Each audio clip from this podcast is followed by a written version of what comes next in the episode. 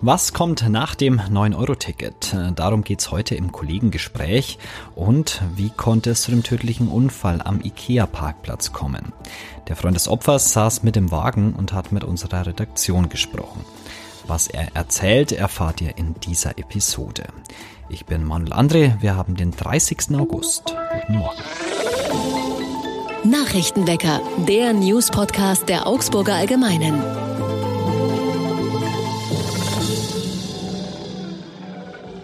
Und zu Beginn wie immer erst einmal alle wichtigen Nachrichten aus Augsburg. Es gibt neue Details zum tödlichen Unfall am IKEA-Parkplatz. Marco, der 21-jährige Freund des Todesopfers, hat mit unserer Redaktion gesprochen und vom Unfallhergang erzählt.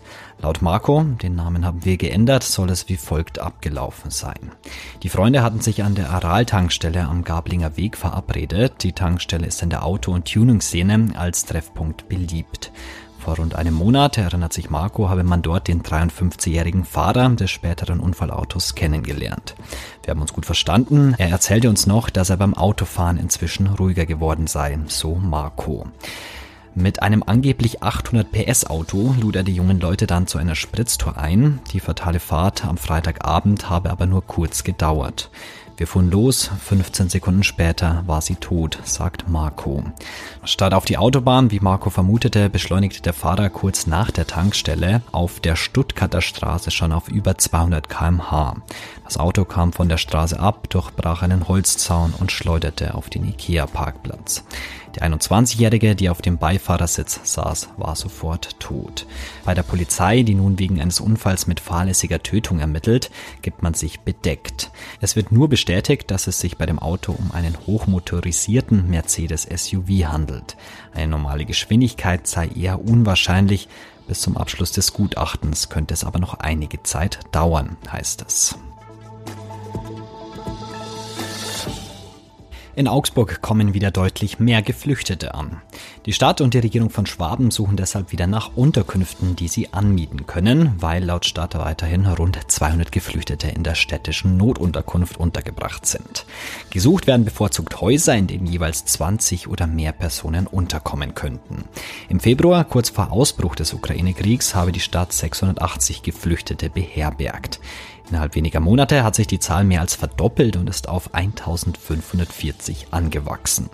Das Ziel laut Sozialreferat ist es, von Anfang an die Integration zu fördern und es den Geflüchteten zu ermöglichen, so schnell wie möglich in selbst angemietete Wohnungen zu ziehen. Angesichts des angespannten Wohnungsmarkts in Augsburg sei dies aber eine Aufgabe, die noch viel Zeit und Mühe kosten werde. Die Stadt beherbergt derzeit rund 880 Menschen, die aus der Ukraine geflohen sind, sowie rund 660 Asylbewerber aus anderen Herkunftsländern. Insgesamt wurden seit dem Angriff Russlands auf die Ukraine rund 1300 Kriegsflüchtlinge in städtischen Unterkünften untergebracht. Etwa 400 sind aber inzwischen wieder ausgezogen. Teils kamen sie Privatwohnungen unter, teils zogen sie in andere Orte, andere kehrten in die Heimat zurück.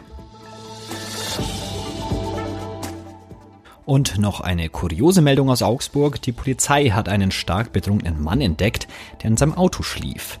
Der Motor war aber noch an. Dennoch darf der Mann seinen Führerschein behalten. Er musste allerdings zu Fuß weiter.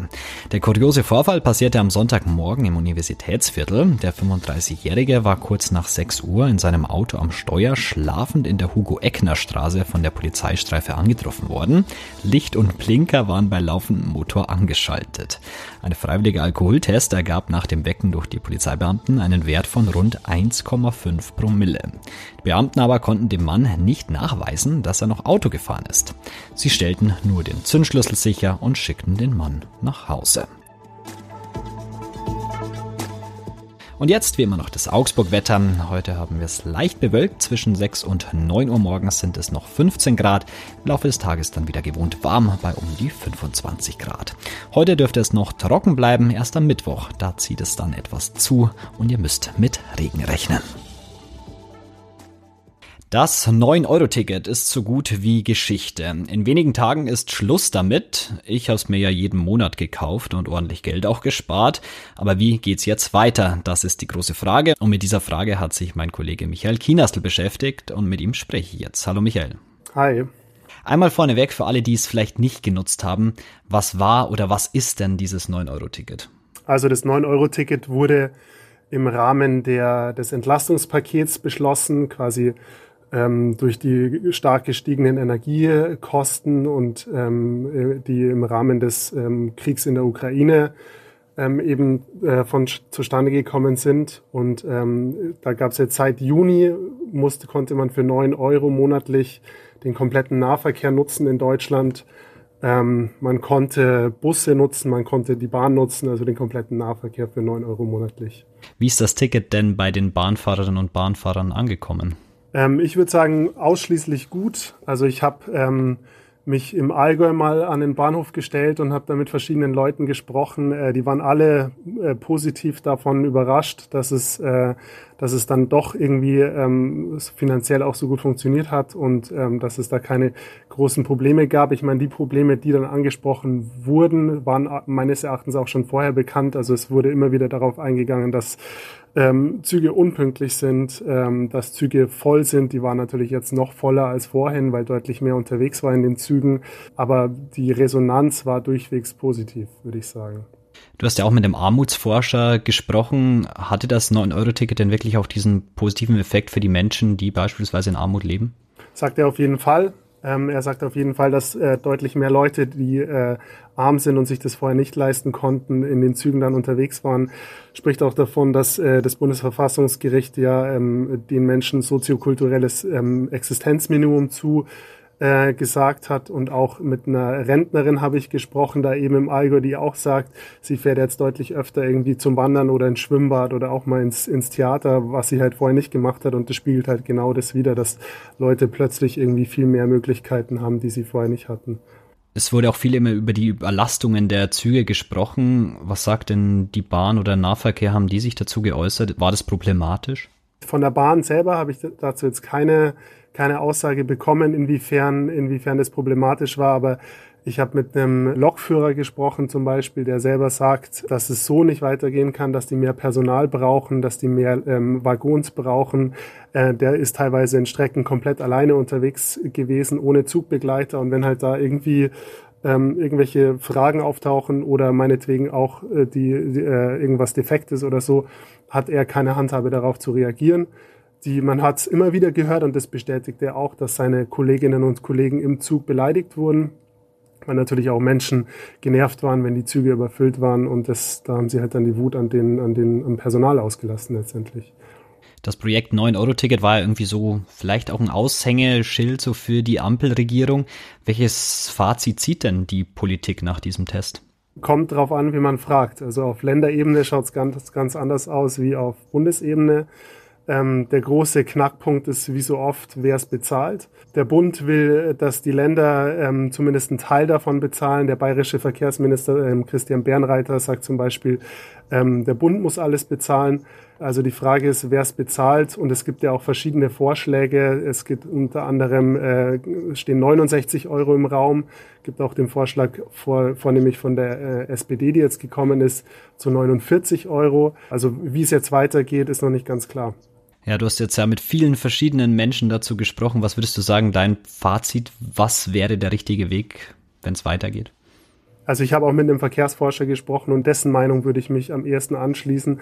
Also das wichtiger noch ist, infrastrukturell, verkehrsinfrastrukturell was zu machen, dass man den ländlichen Raum äh, mehr ausbaut, dass man an der Pünktlichkeit auch arbeitet und dann sollte man über die, ähm, über die Preisfrage diskutieren, ähm, und, und dann hat es auf jeden Fall eine, eine gute Wirkung und dann ist es auf jeden Fall eine, eine gute Idee. Aber vorher, was, was meines Erachtens deutlich wichtiger ist, dass man einfach bestimmte Regionen, die jetzt davon noch überhaupt nicht profitieren konnten, einfach mehr, mehr ranholt und mehr ausbaut auch. Heute und morgen könnt ihr das 9-Euro-Ticket noch nutzen. Was danach kommt, wir werden es sehen. Danke, Michael, für das Gespräch. Bitte gerne. Und auch das ist heute noch wichtig. Die hohen Energie- und Lebensmittelpreise belasten die meisten Haushalte in Deutschland enorm. Die Bundesregierung will mit einem weiteren Maßnahmenpaket für Entlastung sorgen. Die Ministerinnen und Minister beraten heute über Details. Außerdem dürfte die Gasumlage so geändert werden, dass nur bedürftige Unternehmen von ihr profitieren. Und bis jetzt können russische Staatsbürger mit gültigem Visum in die EU einreisen, trotz des Angriffskriegs Russlands gegen die Ukraine. Einige Länder haben die Einreise für Russinnen und Russen schon länger eingeschränkt. Heute beraten die EU-Außenminister in Prag darüber, die Visavergabe europaweit zu erschweren. Und zum Abschluss heute eine Frage an euch. Gibt es eigentlich gerade Kurven? Ich dachte, nein, in diversen Kinderwitzen, ja, gerade Kurve gibt's nicht, weil dann wäre es ja keine Kurve. Dann war ich gestern auf dem Plärrer. Nein, ich war nicht betrunken, ausnahmsweise mal auf dem Plärrer. Ich habe den X-Racer getestet. Das ist ein neues Fahrgeschäft, wie eine wilde Maus. Und dort gibt es laut dem Betreiber gerade Kurven. Was heißt das? Kurven haben kaum Neigung nach unten, wie bei vielen anderen Achterbahnen, und deshalb fühlen sie sich besonders stark an. Das ist dann so eine gerade Kurve, wenn es das denn gibt. Der Spaßfaktor war auf jeden Fall sehr hoch. Mehr Infos zu geraden Kurven gibt's im Artikel, den findet ihr in den Show Notes. Ein Video übrigens auch, habe ich eine GoPro auf dem Kopf gehabt. Auch sehr witzig. Das war's für heute mit dem Nachrichtenwecker. Ich sage noch Danke an Michael Kienastl für das Gespräch. Euch danke fürs Zuhören. Bis morgen. Servus. Nachrichtenwecker ist ein Podcast der Augsburger Allgemeinen. Alles, was in Augsburg wichtig ist, findet ihr auch in den Show Notes und auf augsburger-allgemeine.de.